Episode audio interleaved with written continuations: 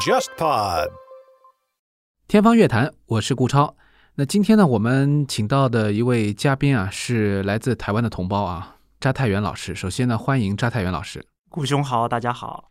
那么今天我们聊的这个话题啊，在我们的这个节目简介当中，大家都可以看得到啊，呃，很有意思的一个话题。跟我一样是出生在中国大陆的朋友们，可能也都不一定能够在自己的日常生活当中和红色音乐，或者说和中国近现代音乐创作有一些关联啊。但是呢，斋太元兄长啊，对于这个红色音乐的这个了解和热爱啊，可以说在我认识他的几年时间里面，给我留下了非常深刻的一个印象。那我们当然是大而化之了，说这是红色音乐啊。就这当中又分很多种啊，我们先从你的背景说起吧。怎么会在台湾关注到盖说的这个红色音乐呢？我父亲他虽然是一个职业军人哈，但是他在我们的小时候很喜欢在家里摆弄一些音响设备，放各种古典乐。虽然他不听古典乐，那他会呃有意无意的放一些这个所谓发烧碟给我们听哈。然后他在台中东海大学工作的时候呢。是负责校园安全执勤的，学校给了他一个宿舍，旁边有一个很著名的唱片行。我可能就是受到以前我爸摆弄音响的这个习惯的感染，我就常常去那边看唱片。然后看着看着呢，我发现这个西洋的东西我其实看不太懂啊。中国的音乐它上面那标签中文嘛，就买了一几个中文的碟回家。更有意思的就是。原本住的那个宿舍，因为交通的问题，哈，跟学校说换一间宿舍。本来还有点遗憾，说是不是换到什么更不方便的地方。我爸这个宿舍隔壁这个是分店，就换了宿舍换到那边，它旁边是总店，店面更大。嗯，然后印象深刻的就是它里面其实有一整套，我不确定是不是全部了，但是在当时来讲是很完整一套这个香港雨果唱片发行的 CD。有关注中国音乐的朋友都知道这个。香港的雨果跟拉索斯算是为这个中国近现代音乐立下不少功劳的啊，这个唱片公司，人家是一个商业公司哈，但是人家老板真的很有情怀。这个我后来多年以后跟这个易老板碰过面哈，他当时真的是很多这个唱片是亏本在录的。嗯，呃，我就从里面买了一些这个 CD 回家听啊，然后还有当时其实台湾也有不少盗版的大陆唱片，像什么《梁祝》啊，还有《黄河协奏曲》啊。那当时其实，在台湾的音乐界有一群人也是蛮喜欢听这个东西的。但是我买它的理由很简单，第一是它中文哎看得懂，第二通常是这种唱片也比较便宜，就比如台币九十九块三张。啊，就就就 二十块钱人民币三张这种概念，嗯嗯，很划算嘛。那反正也也是管弦乐队啊，这个声乐还带回去听，这个随便听一听。但那时候就开始慢慢这样接触起来。到了大概读初中的时候，有两件事其实影响蛮大的啊。第一件事就是这个我在报纸上看到说台北爱乐合唱团好像当时是四十周年团庆啊，呃，报纸登了很大半版啊。那台北爱乐合唱团是在台湾解除戒严之后第一个演出这个黄河大合唱的合唱团，台湾合唱团，所以他们决定在四十周年团庆的时候再演一次。我就也很好奇，不懂哈，这个以前没听过这个唱片，我我就问我爸说：“哎，这个好不好听啊？”我爸不知道听没听过，反正他就很敷衍的回答我说：“还不错。”哎，我就跑去东海之音买到了这张唱片啊。一听觉得也还可以哈，就就是有独唱有合唱啊，那那时候觉得初中生嘛，这个已经算算是很丰富了。嗯，结果听了半天，怎么发现这个唱片听的跟我另外一张唱片有点耳熟？后来翻箱倒柜找，哎，怎么有一张叫《黄河钢琴协奏曲》？嗯，那时候还不晓得他们之间的关系。嗯，啊，这两张唱片我就翻来覆去听啊。比较好奇他们两个的关系到底是什么，因为通常唱片的简介都写的不太清楚啊，所以呃找一些资料啊，那时候网络也刚开始比较方便了啊，上网找找书，而且呢，毕竟以前学过一点钢琴，而且我小学参加过合唱团啊，所以说听到这些比较有意思的作品，我很想看看那个乐谱长什么样子。台湾买乐谱都是在那种钢琴行，没有说一个专门的音乐书店，都在台北才有。那么就是我到这个琴行去问说有没有黄河大合唱的乐谱，他说这个作品很老了吧？这么老的作品还有乐谱吗？我那时候就想说，那你架上卖的莫扎特是什么东西？那么在初中的时候，除了黄河以外，还接触另外一个东西，就是样板戏。那时候是遇到中国京剧院的青年团，说到台湾演《红灯记》。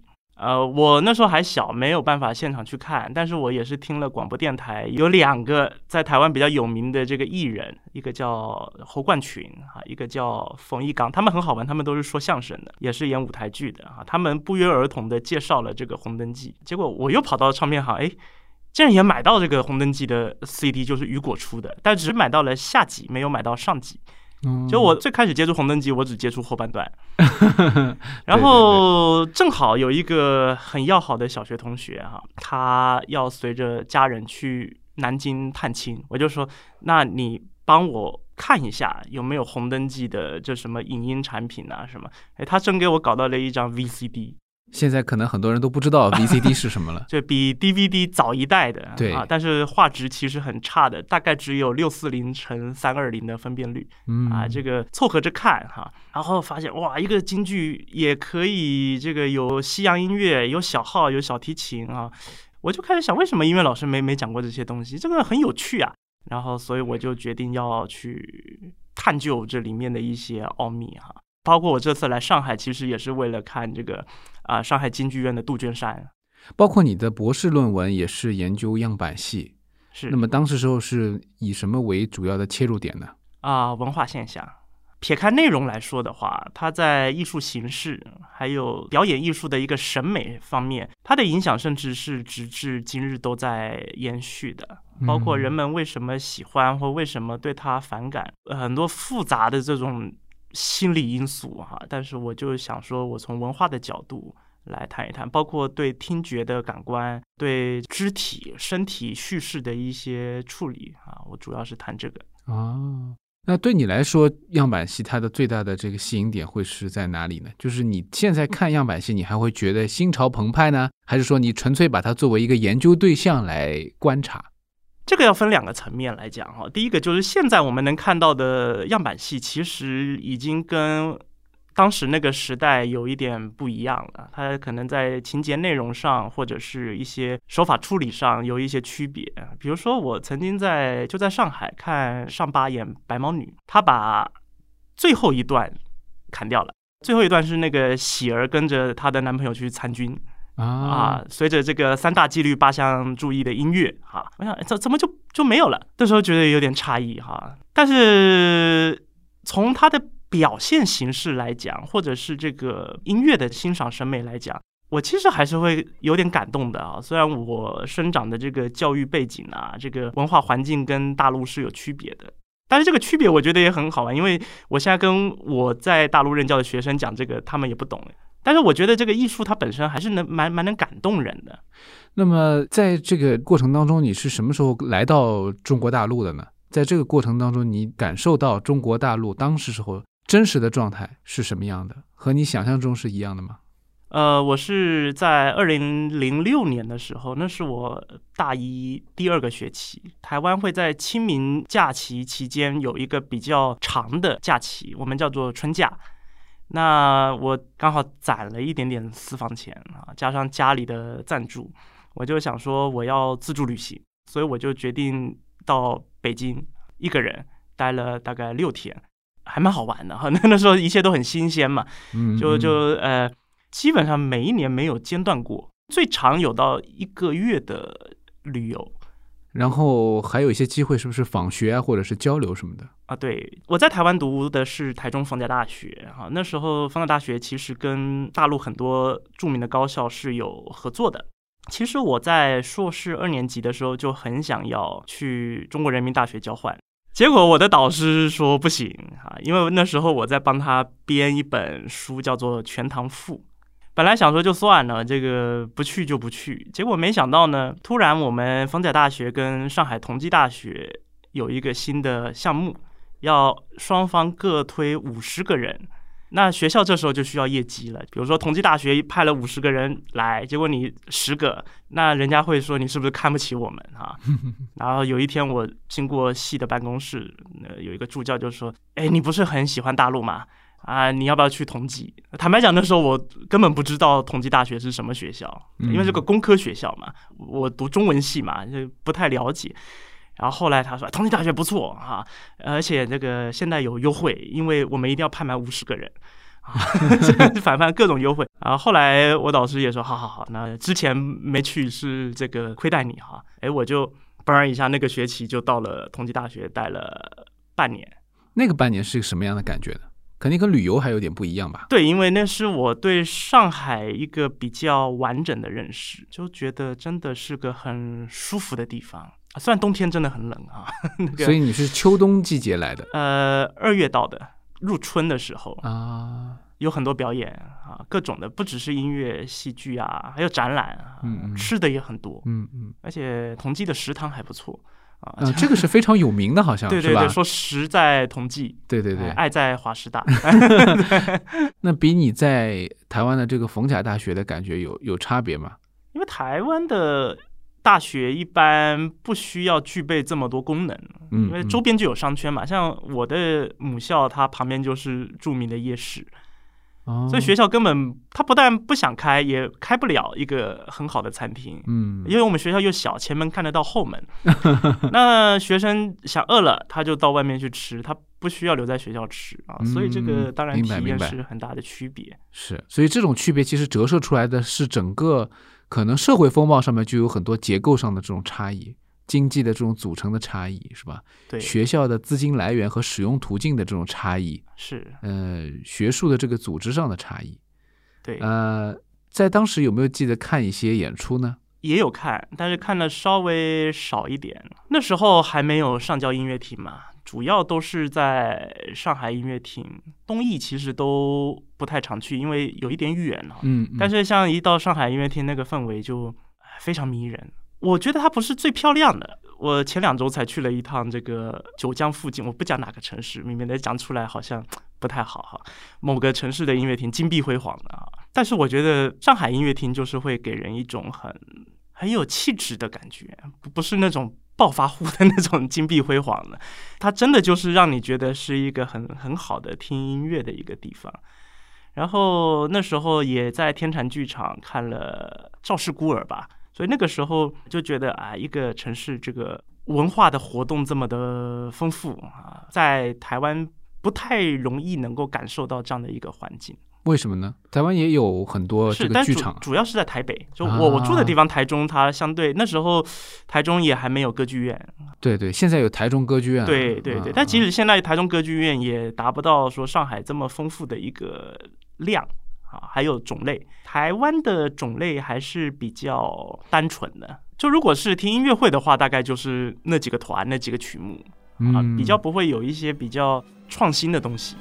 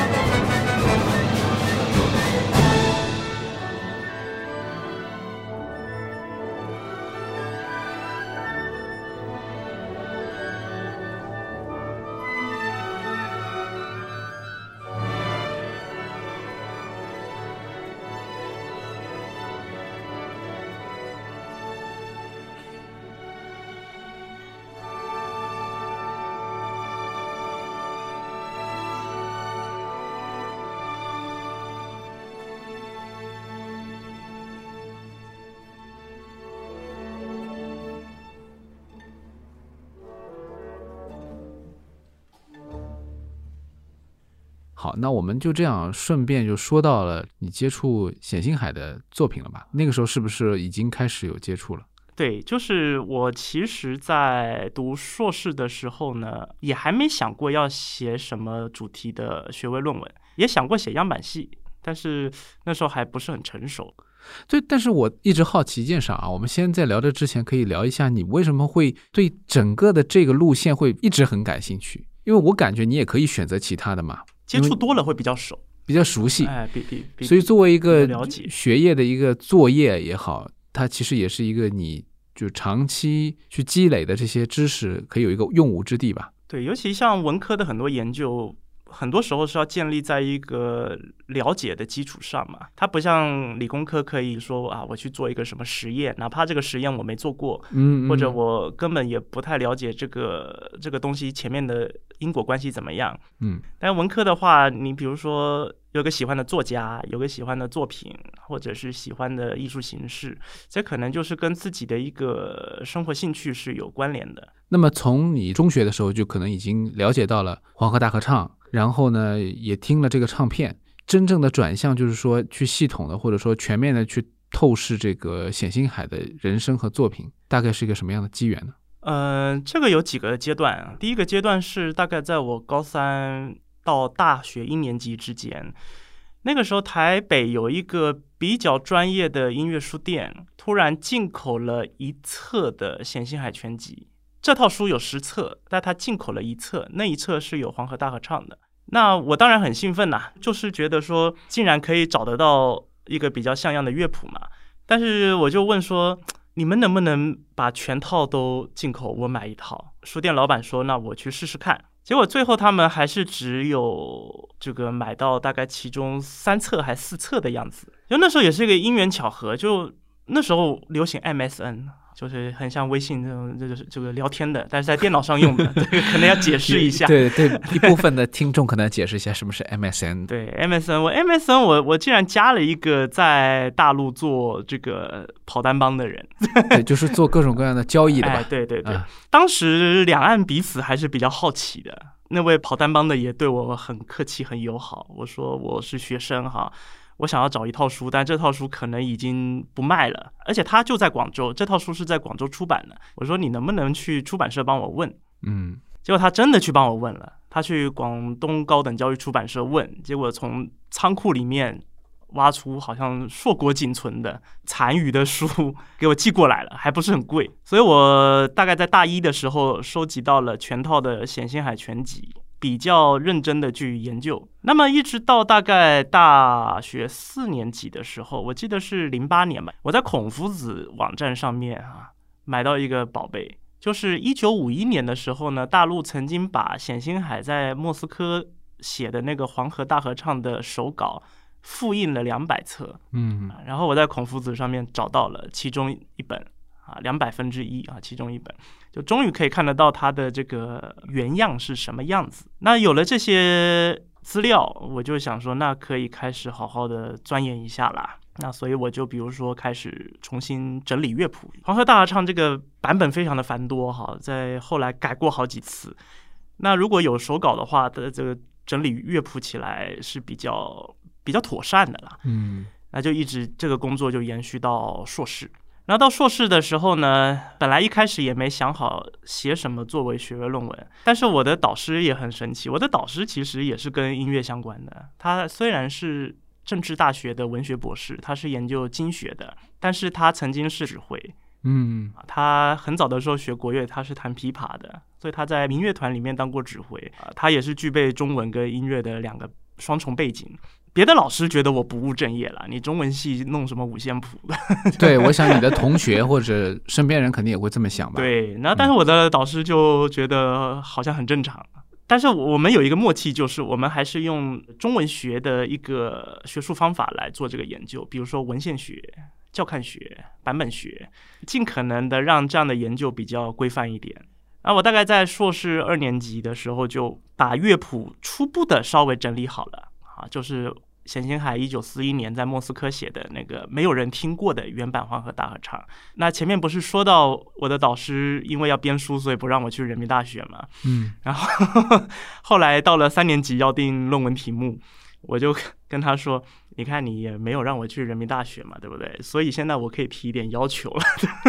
啊 呃，他说：“那你要什么要求？”我说：“黄河我现在已经有一点掌握了，要不我硕士论文就写这个好不好？”嗯就他一点都不反对，就是他他他不认为说这是一个什么威胁哈、所以我的硕士论文呢，就写的就是黄河大合唱的版本研究。这本论文可能是全台湾中文系唯一一本后面附了两百页五线谱的学位论文，嗯，因为后面有两百多页就是黄河大合唱校定过后的总谱。这个研究就经过一些朋友的传播，还有一些上海朋友。跟一些有关单位的联系，在二零一三年的时候呢，上海爱乐乐团就表示对这个项目蛮感兴趣的。他们就觉得可以在二零一五年这个抗战胜利七十周年的时候来演出。嗯，全中国一定有很多乐团演黄河大合唱，可是这时候如果只有上海爱乐演的是与众不同的黄河大合唱，那可能在内容上、宣传上、艺术上其实都蛮有卖点的。嗯所以他们的考虑是这样。黄河，我们要学习你的榜样，像你一样的伟大、坚强。这里，我们要在你的面前献一首长诗，哭诉我们民族的灾难。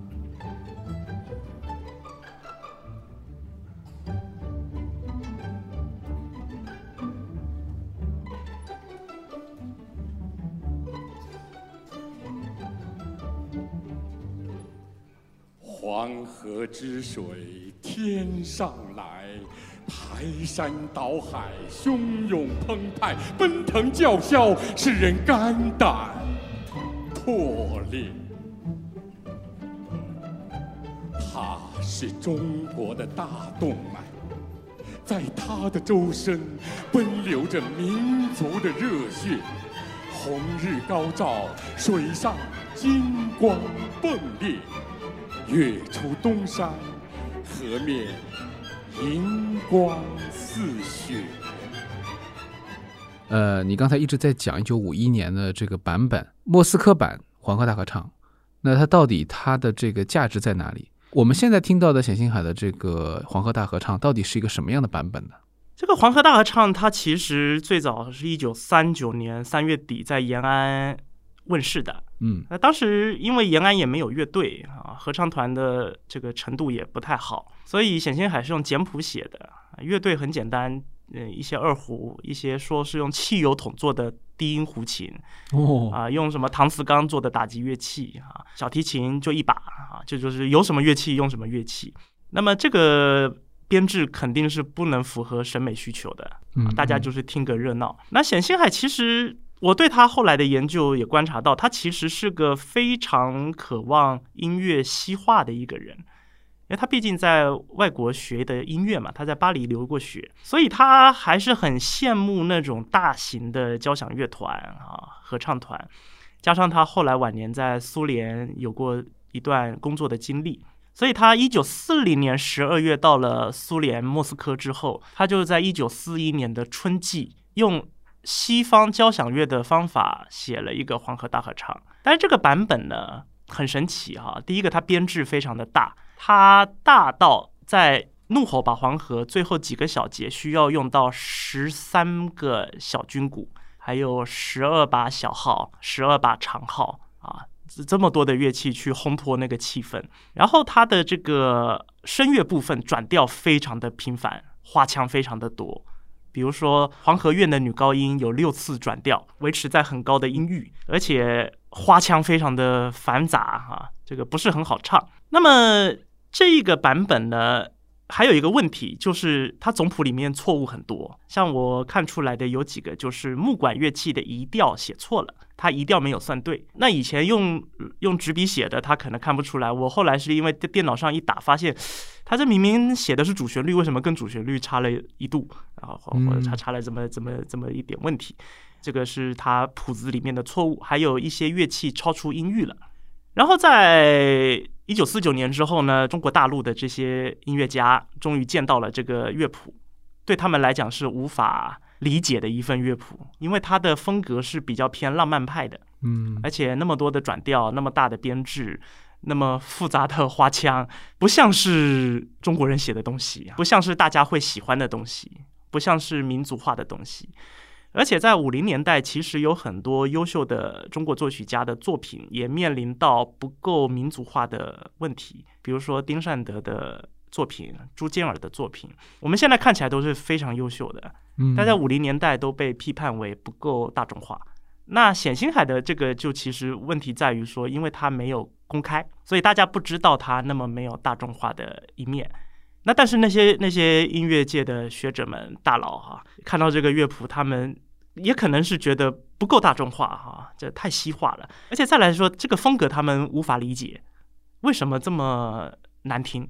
对他们来讲那么难听，这个就有点像我其实，在一一年啊，我一年在同济交换的时候，被朋友拉去听上音的当代音乐周，那时候我基本上那三天是脑子很混乱的。因为以前虽然听音乐，但是没听过当代音乐啊。嗯嗯，第一次接触当代音乐，觉得说这东西也有人听，那么那么奇怪，那么难听的东西怎么会有人听？对，因为那是非常小众、非常学术化的。对，然后而且其实这当中，我们如果有机会以后，其实节目里可以聊一下这个现当代音乐，但是这个当中又有很多的流派，很多的不同的立场，所以其实你如果第一次听这些非常先锋的东西的话，你会觉得一头雾水。但实际上，这里面因为分得很细，你可能会某一个作品某一个瞬间觉得它好，但不一定会完全接受这个，或者说绝大部分人是没有办法在第一次接受那么多的这种信息的，它太专业化了，是吧？太分工了。好的，我们接着说吧。嗯，那么一九四一年冼星海写的这个乐谱基本上就被冷藏了。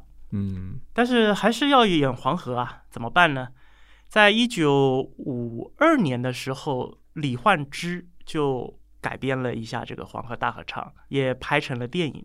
那时间就一直到文革，文革的时候呢，黄河是基本上没有演出的。呃，虽然在一九七一年有改编成这个钢琴协奏曲哈，那改编钢琴协奏曲其实对《黄河大合唱》是一个很重要的转类点，因为钢琴协奏曲的风格跟黄河原本的风格是截然不同的。黄河钢琴协奏曲基本上就是用当时非常流行的大众化、民族化、通俗化的写作手法，它所搭配的都是比较功能式的和声，不求什么花样，突出的是主旋律，呃，很受欢迎啊。包括海外的华人到现在也很多人是挺喜欢这个作品的。嗯，可是到了一九七五年呢，突然说这个黄河可以演了。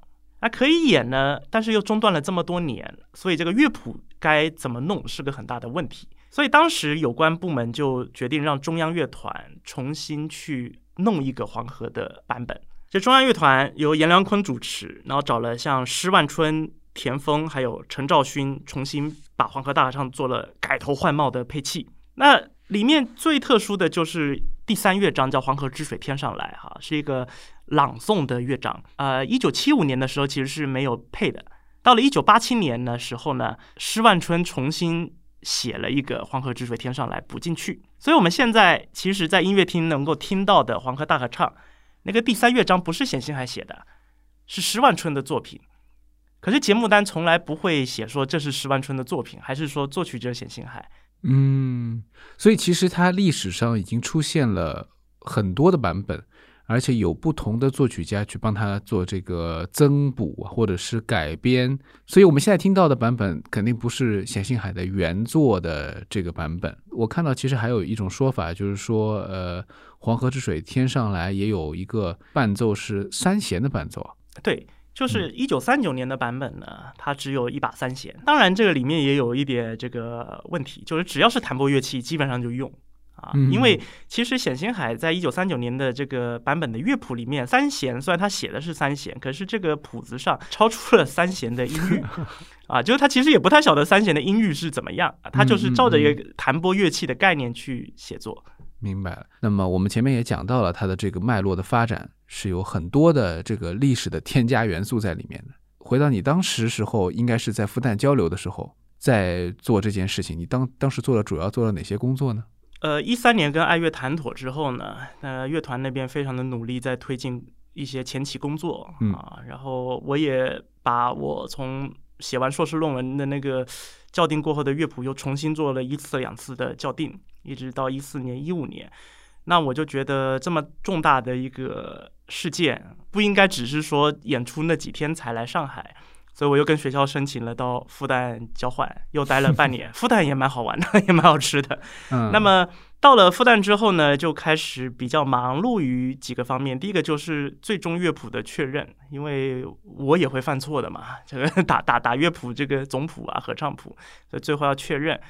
呃，也因为这个跟乐团这个合作的氛围，我觉得还不错吧，啊啊，加上他们可能人力也有点单薄，所所以我也帮忙，比如说撰写了主持稿，然后节目册参与了一些编定。还有就是整个节目的这个标题，那我做了一点设计。你真的是一专多能，就除了中文系的工作，好像在这个作品的里面没有产生很大的这个作用以外，其他的很多的能力都体现出来了啊。当然，撰写一些稿件肯定是和中文系的这个功底有点关系的。对对对。但是主要的，我觉得还是你在音乐方面的才能。肯定有人也会像我一样好奇，就是说你。之前也说自己只是在小时候学了一点钢琴，但是并不是特别的深入或者专业。我们假定你在乐谱的这个识读或者说一些编定方面有一些才能，但如何去就驾驭那么大的一个工作量？你自己有没有有一刻怀疑自己怎么能做到这么大的量的一个修订工作呢？硬着头皮做啊？哦，是吗？其实是硬着头皮做的，因为。这个这个可能有点强迫症啦，比如《黄河大合唱》，它是原版的话是序曲加八个乐章嘛，嗯，序曲四十几个小节弄完了，你就想弄弄看第一个乐章嘛。第一个乐章《黄河传赋曲》也不长，哎，弄完了啊，《黄河颂》也不长啊，遇到一个比较长的《黄河之水天上来》，它三百多个小节，那先放着吧。结果往后一翻，《黄水谣》很短，弄弄一弄吧，有的难，有的简单，结果发现简单的都弄完了。啊，剩那么几个不弄好像有点可惜啊，就就只能硬着头皮，只只能这样，然后再去找找人问呐。我不是学音乐，但是像我堂姐是科班学音乐，她是作曲的。哦，啊，我我有时候就问他说这是什么意思，还要找找一些老师，比如包括我导师吧，他是指挥，自然对这个总谱比较有经验。他就算没经验，他也有好朋友是有经验的。所以像我的硕士论文答辩。中文系的硕士论文答辩，找了一个辅仁大学的指挥来 当我的答辩委员，就还是有很多人帮忙啊，咱们把它弄起来。这样的跨界，我觉得现在这样的条件下也是很少有的，呃，是一个奇迹吧？我觉得。呃，我自己当老师，我会跟学生讲啦，呃，现在科技太方便了，比如说如果没有电脑，其实这些东西我根本做不了啊，但有了电脑，其实这个东西。做起来很很方便，门槛很低啊，也效率很快。说我们现在拿的这个手机，它的性能其实比以前美国人上太空的那个电脑来得好，但是我们现在拿来打游戏，不是很可惜吗？所以某种程度上来说，我们现在做一些事情也容易了。借助这个科技的力量，我们比如说可以做播客啊，可以做很多的这个视频啊，每个人都可以拍 vlog。这是另外一种方便。如果把它用在一个很对的地方，你又能够投入适当的精力和持之以恒的这种耐力的话，应该可以做一些让人震惊的事情啊。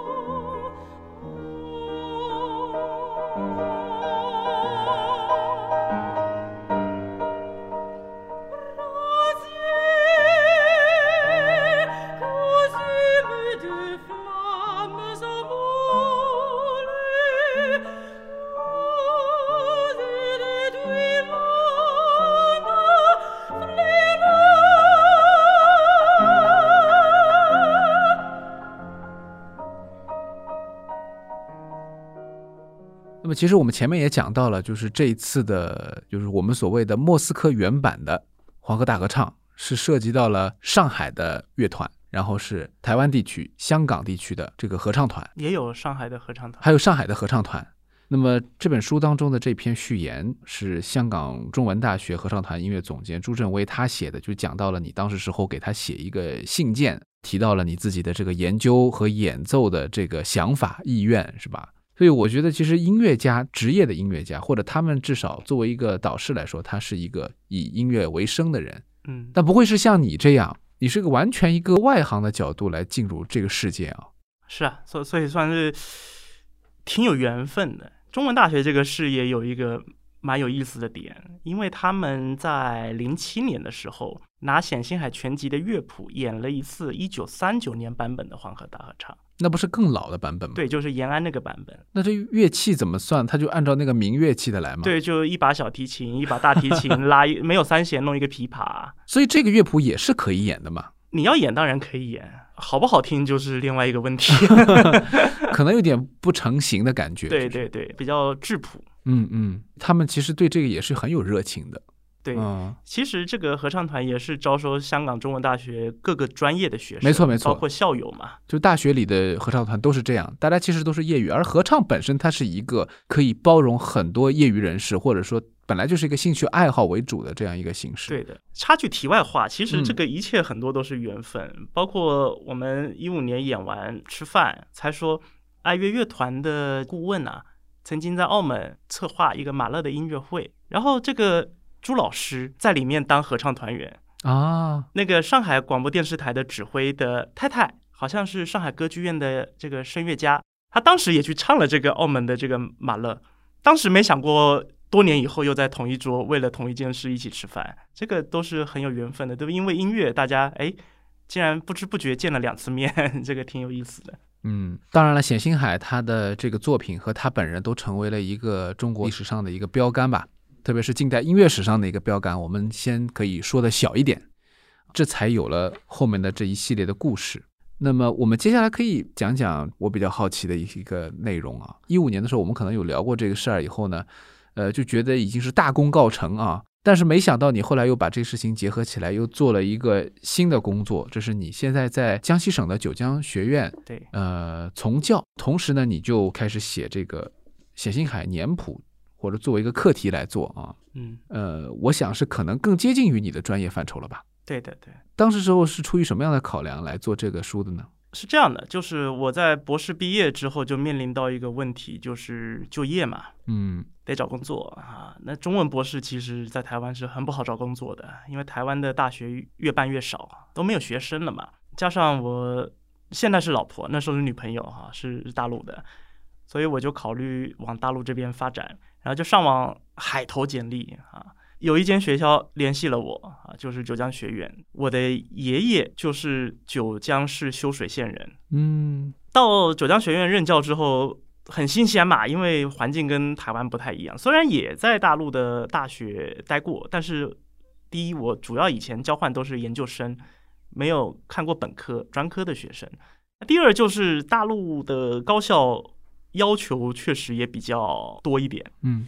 他会把老师也当做某种程度的学生一样，推动你，比如说教学呀、科研呐、啊、各种服务啊这些东西。台湾也讲，但是台湾因为待遇环境不一样，你讲归讲，我做不做是一回事啊。嗯但是在大陆这边就是工作嘛，对吧？都是工作，这个你怎么可以不做？就是对于你的职业的操守有比较高的要求。哎，对对对，在这个环境底下呢，天天比如说开教工大会，我们领导就会说，哎，大家要努力，比如读博呀，啊，还好我已经有博士了，啊、这就不关我了。然后上课啊，啊还好我课也够了，这但是一讲到科研啊，你们要要写论文啊，怎么搞项目啊，我突然也想到，对这个。作为大学老师，好像也不能没有一点这个科研的成果出来。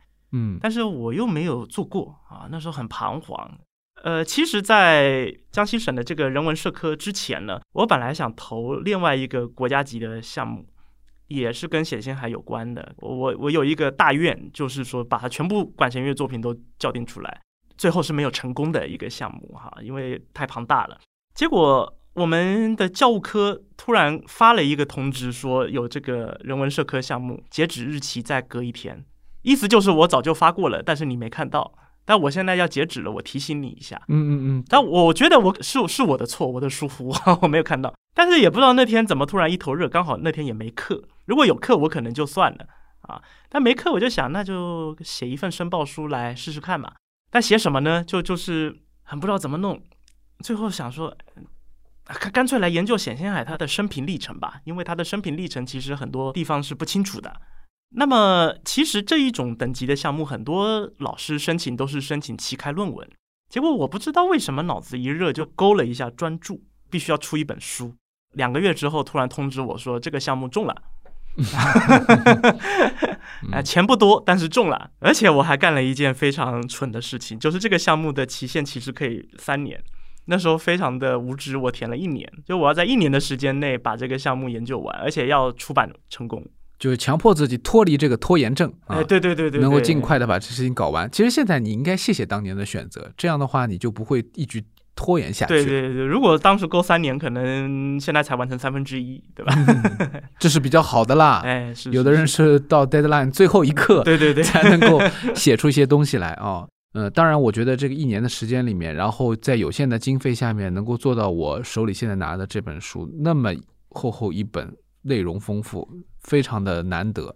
可能有很多朋友没有机会看到这个书，我觉得至少我看到的目前了解到的一些内容是非常震撼的。因为我觉得这本书真正的把你的就是专业和你的兴趣结合起来了，体现了你中文系的功底，这个很重要。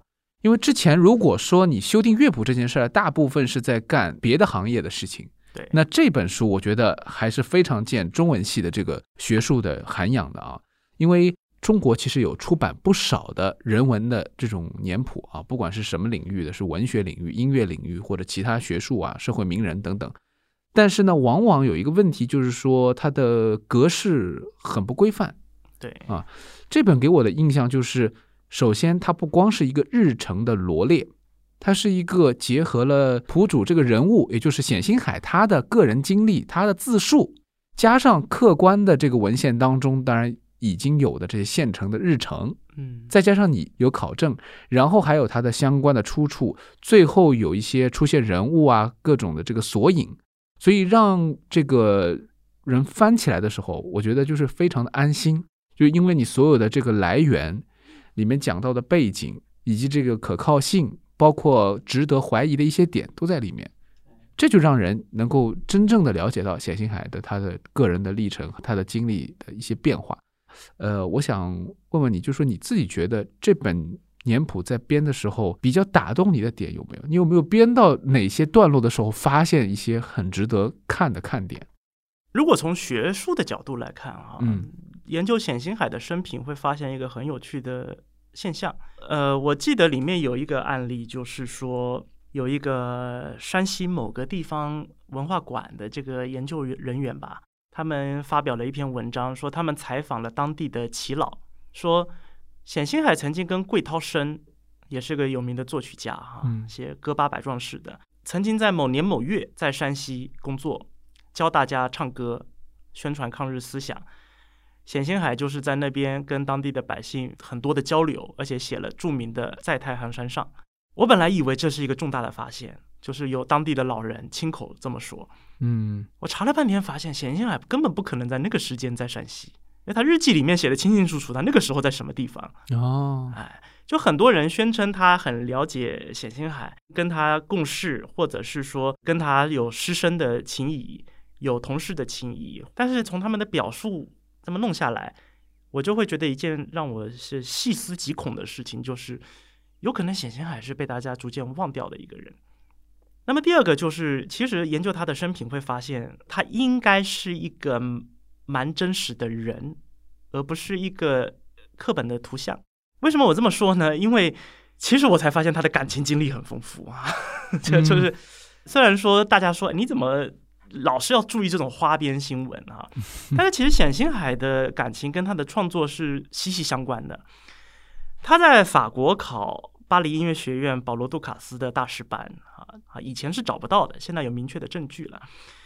就是有一个法国的女朋友帮他弹的伴奏，而且当时这个法国女朋友是希望他留在巴黎的，可是冼星海可能因为经济的原因哈，还有爱国心切等等原因，嗯想要回国。他跟这个女孩告别的方式是说：“我半年后会回来。”就一去不复返了。啊，到了中国，目前哈、可考的第一个中国女朋友是他一个好哥们的妹妹。这个好哥们呢叫司徒乔，是有名的画家。他的妹妹叫司徒怀啊，也是个有名的音乐老师啊，也读过那个国立音乐院。而且根据一些文献表示，当时冼星海是有跟这个司徒怀求婚的。那怎么又没成呢？这个嗯每次跟学生讲，学生其实都说他这个就是挺渣的。本来两个人说好要一起生活哈，那时候日军已经快打到武汉了，嗯武汉要沦陷了，所以准备到长沙。冼星海说：“那你先去买车票，我随后来跟你会合。”那冼星海去干嘛呢？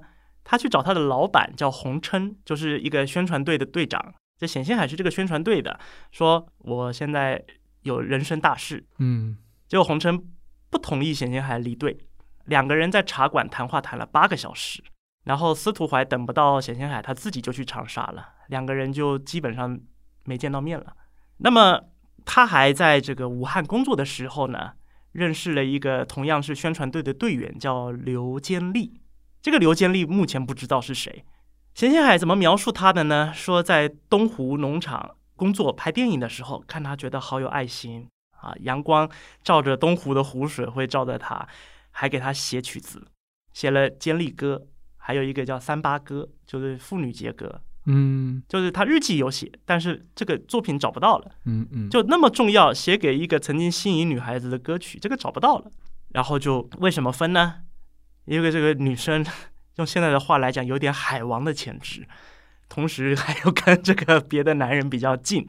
冼星海不接受不纯粹的爱情，嗯所以后来就认识了社会学家潜意识的千金钱韵玲，啊，他当时是一个小学老师，参加了冼星海的合唱团，然后跟了钱韵玲开始聊天、喝红酒啊，然后谈人生理想。那时候民国青年都很有人生抱负嘛，也有生活情趣啊。对，给他写了三首很著名的声乐曲，最著名的其中一首就是《妹妹你是谁》。这几首歌曲在二零一五年都演出了哈，非常动人。就哪怕觉得黄河听起来怪怪的，但这三首艺术歌曲听起来确实是标准的情歌。所以其实他也是会我们讲说用音乐来来交女朋友的，嗯跟你说大学生抱着吉他在女生宿舍唱歌给女同学听，其实也很像。他是有感情的，非常有情调的，有情趣的，嗯。而不只是一个我们说很冰冷的一个符号。妹妹，你是水，你是清溪里的水，无愁的正日流，率真的常是笑，自然地我忘了归路了。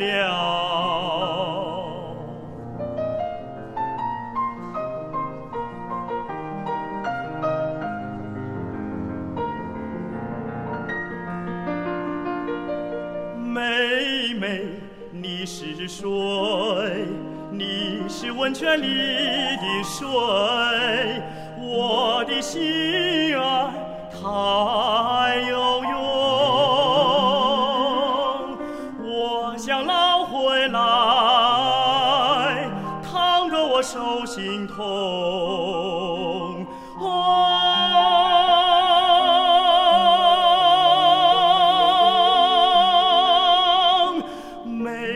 还有就是你在这个冼星海的战略，就是一开始的这个部分提到的，就是理查德克劳斯所写的一本书当中提到的一点，就是把冼星海和鲁迅做对比，就是音乐界的冼星海有一点像文学界的鲁迅对于中国，特别是中国社会的一个影响吧，或者说整个社会历史评判对他们的一个认同。嗯，嗯、你怎么看他们之间的一种异同呢？其实冼星海真正他写的作品，我们不太容易听得到，嗯，尤其是他严肃的艺术的作品，还有乐队作品，我们其实基本上没听听过。所以就说《黄河大合唱》成为了冼星海的一个最大的代表作，因此就是让所有人的目光都聚焦在这个作品上面。对，尤其又不是他全部都是他写的，对对对而是后人修缮的对，修改过的。嗯所以他跟鲁迅最大区别就是，我们好歹还可以去看看鲁迅到底写了什么东西，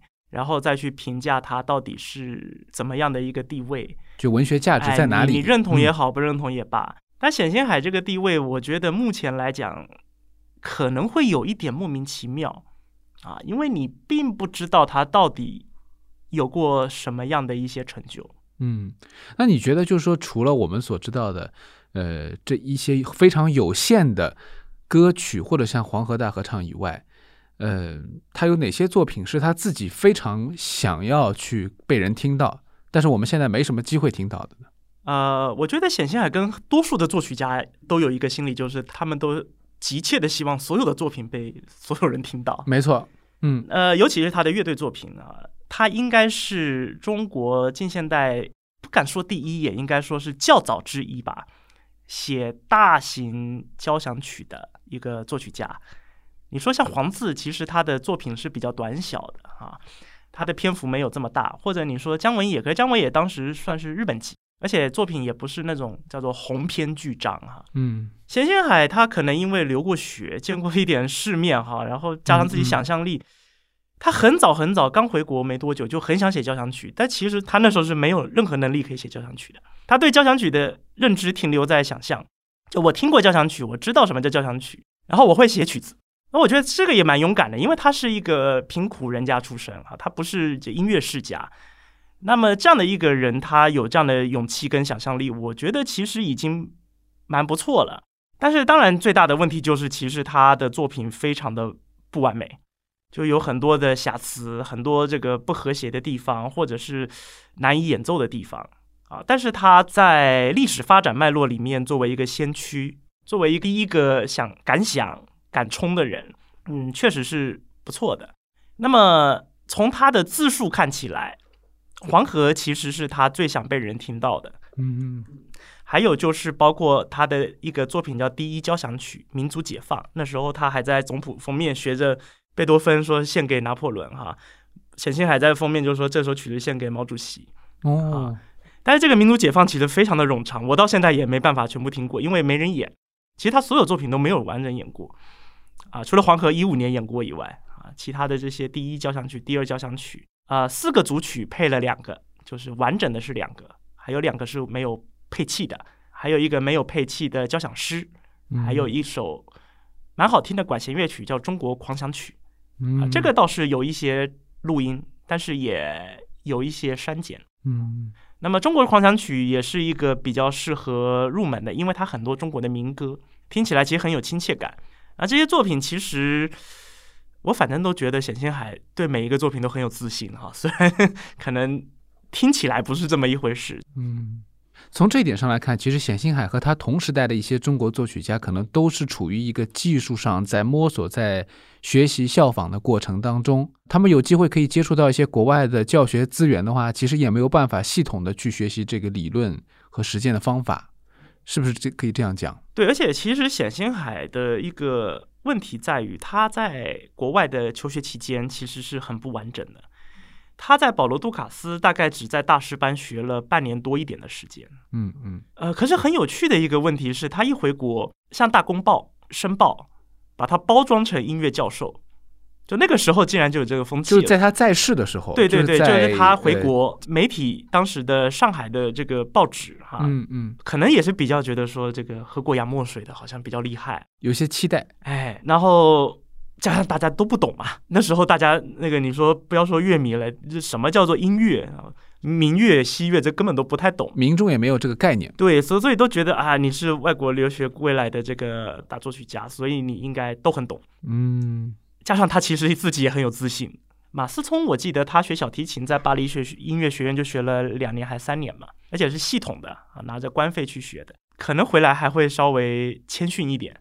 那冼星海可能就是这个草根气息会重一点。嗯，所以现在当我们说起冼星海的时候，更多的是从一种他的作品给人的一种召唤性来去理解。但至于说从纯音乐的理论上来说的话，它到底是一个什么样的位置，特别是在艺术高度和这个深度上能达到什么样的一个状态，可能我觉得完全靠这个去衡量，当然也对他不是很公平。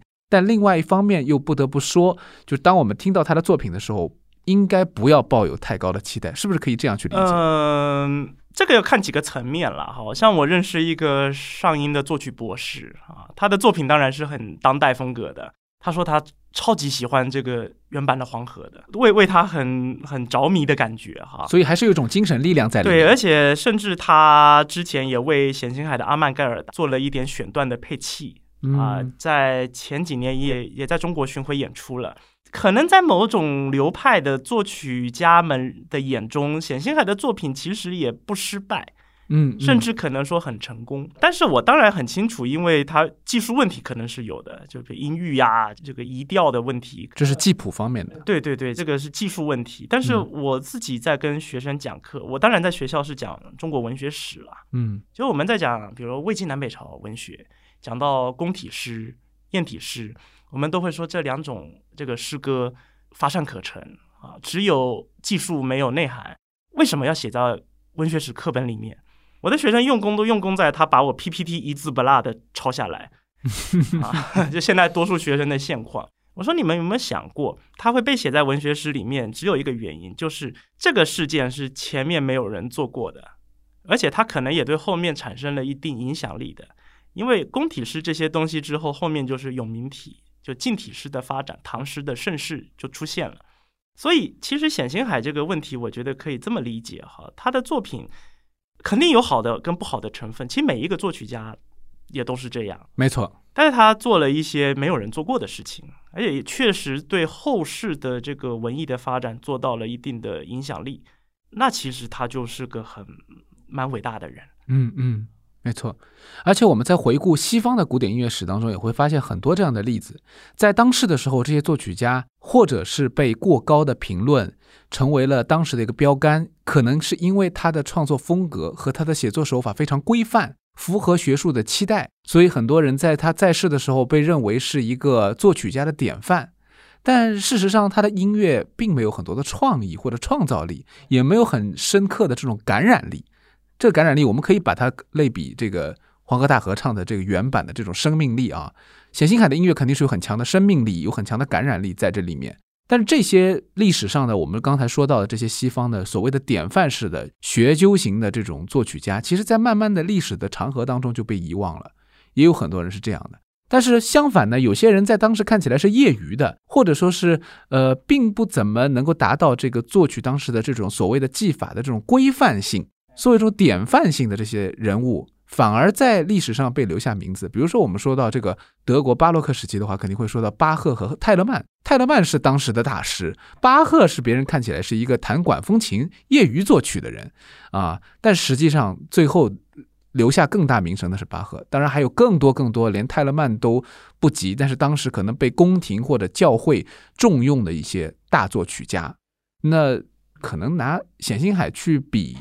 舒曼也很有意思，是不是？因为有些人会说，舒曼的交响乐技法上面用的并不是很呃高深，或者说特别的符合当时的这种技术的发展的前沿，但是他的音乐当中那种浪漫的激情，其实是他最珍贵的一个部分。对，那看了这个书啊，可能会对大家了解真实的冼星海有用，但我也想去了解一个真实的冼星海，大家可能会觉得是不是会害怕？是不是会知道太多以后，丧失了对于冼星海的一种崇拜也好，或者说幻想也好，还是有个祛魅的作用？哎，你在研究这个冼星海的生平的时候，是不是也会经历一些失落，然后再慢慢的又重新认识？还是说你从来都抱有一种非常客观的一种期待在做这件事情？我在想，冼星海可能都不如我了解他自己。因为从来没有一个人想到说他的一生要被人家逐年逐月甚至逐日的去检视嘛。我们在过日子的时候本来就是蛮随便的，对吧？就是一种随波逐流，一种当下。对，如果哪天我说哎写个顾超年谱，你今天中午吃的、晚上吃的我都写进去，回过来看会觉得很可怕啊。，对这个人怎么吃这么多垃圾食品 是吧？对，所以他尤其是艺术家，他更不会是一个冷冰冰的一个雕像，而且我反而会觉得我们说呃那么普通却那么有自信啊、那么真实，对吧？哎对，那么那你说业余，对，就确确实有时候挺业余，可是我也在干业余的事啊。我我中文系我也不务正业啊，我天天搞这搞那，对吧？就而且冼星海他那么丰富的一些事迹哈，也那么传奇。其实坦白讲，戏剧性是挺大的。嗯嗯，包括他读个国立音乐院，结果音乐院就遇到学潮解散了，去法国拜了一个大师，大师就死了。嗯拜了第二个保罗·杜卡斯，教了半年多也死了，这个很戏剧性呐、蛮有意思的，蛮值得被大家认识的。嗯不要说的太什么伟大呀，要崇拜。我记得是不是纪伯伦有一句名言哈、说被崇拜者就是被奴役者。我们崇拜了他，他可能就被我们绑起来了。嗯就像现在什么饭圈一样，他他被粉丝们喜欢，就会活得像粉丝期待的那个样子，很痛苦，而且也不真实，很挣哎扎。那那也不符合历史，所以我觉得嗯这样就够了。他虽然嗯有过这个感情经历，而且有的蛮草率的，对吧？可能也侧面反映了当时这个时代就是非常动荡的这种侧面。而且价值观很多元，嗯，很开放。对，所以可能还原冼星海的真实生活，也还原了那个时代的一个侧面，给我们感知到很多超出于我们原来想象的东西，但是又那么真实啊，这是很重要的。我觉得对于认识一切都需要有这样的一种态度。当然，我更认为一点就是你所说的学术研究当中的这种严谨、这种客观，其实背后还有一种更加强的热情。这种热情是一个你真心想要把这件事情做好的热情，才会有我们现在眼前这个书。之前我们在聊天的时候也说到，这本书其实它背后的支持的资金啊，相对是有限的，但是你却做了那么厚一本，真的是让人非常服帖的书啊！我觉得要向你致敬。谢谢。但是话说回来呢，呃，你会不会觉得做完这本书以后还有一些遗憾在里面？我觉得从无论从二零一五年的黄河到现在年谱，虽然才出了不到一年哈，嗯，但是我从一些比如对黄河、对显下有兴趣的一些比如网友啊，我从他们的反应来看来，就是确实我会比较灰心的，就是做这些东西没什么太大用处，因为他们还是相信中央乐团版的黄河大合唱。相信那个曾经某年某月在山西教人家唱歌的冼星海，相信那个感情很专一的冼星海啊，相相信那种什么在法国勤工俭学绝对不交女朋友的冼星海，就就就他他们相信的是那个。嗯。啊，那你跟他说再多没有用，甚至你把真相摊出来，确实就像刚才讲到，他们是无法接受的。嗯。而且他们不但无法接受，他们还会更加的去传播一些历史上没办法被推敲的一些叙事。嗯。啊，这个可能是我觉得最大的一个担忧吧。嗯，所以我想，如果有机会的话，大家还是要去找来这本书来看。当然，如果没有这个机会的话，我们也可以在听音乐的时候告诉自己，不用过多的去给自己这种无关作品本身的想象吧。我想，这个可能警醒每一个人在生活当中接触到任何的一个事物，都可以有这样的反思。因为我觉得这个其实现在越来越多的出现在我们的生活的各个角落里面了，包括你刚才说的，我们对于明星的观点，我们对于公众人物的这种解读，我们对于公众事件的解读，是不是都超越了我们自己知识储备的本身，然后妄加了很多的断言？嗯，这个其实是非常有害于我们这个社会的。那么，当然衍生到很多近期所发生的一系列的事件，我觉得就更容易理解这件事儿。对，当然，显性还只是在这样的事件看起来，对我们现在来说没有那么现实，他可能只是一个历史人物，只是一部作品的作者，啊、但是如果推演到我们全部身边的这些重要的事情的话，每一件事其实都可以这样去思考对的，啊，我觉得这个是其实还是非常值得去反思和注意的。那今天呢，我我觉得我们不是认识了一个新的冼星海啊，因为这个可能在这期节目当中做不到，我们聊天无法完成。但是我想，我们认识到了一位非常有意思的人物，是扎太元老师。谢谢。那么也希望有很多听我们节目的朋友能够啊、关注呃扎老师的一些研究的成果，包括其实也有机会可以在网上找到一些相关的资料吧。我想可以给大家更多的参考啊，这个就不为大家做具体的指路了。大家有兴趣的话，可以自己去找。好，谢谢赵老师在这次短暂的访沪之行当中，还能抽出时间来我们节目里面聊天。好的，谢谢顾兄。那我们有机会下次再聊，好的，谢谢大家，再见。拜拜。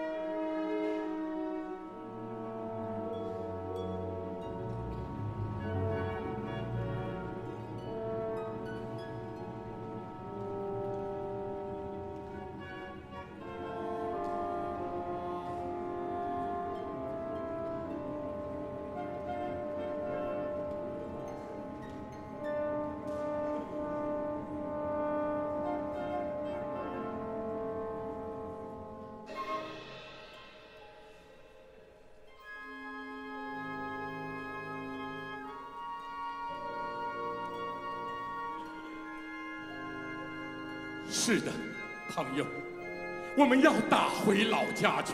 老家已经太不成话了。谁没有妻子儿女？谁愿意遭受敌人的蹂躏？有良心的中国人，你听听，一个妇人悲惨的歌声。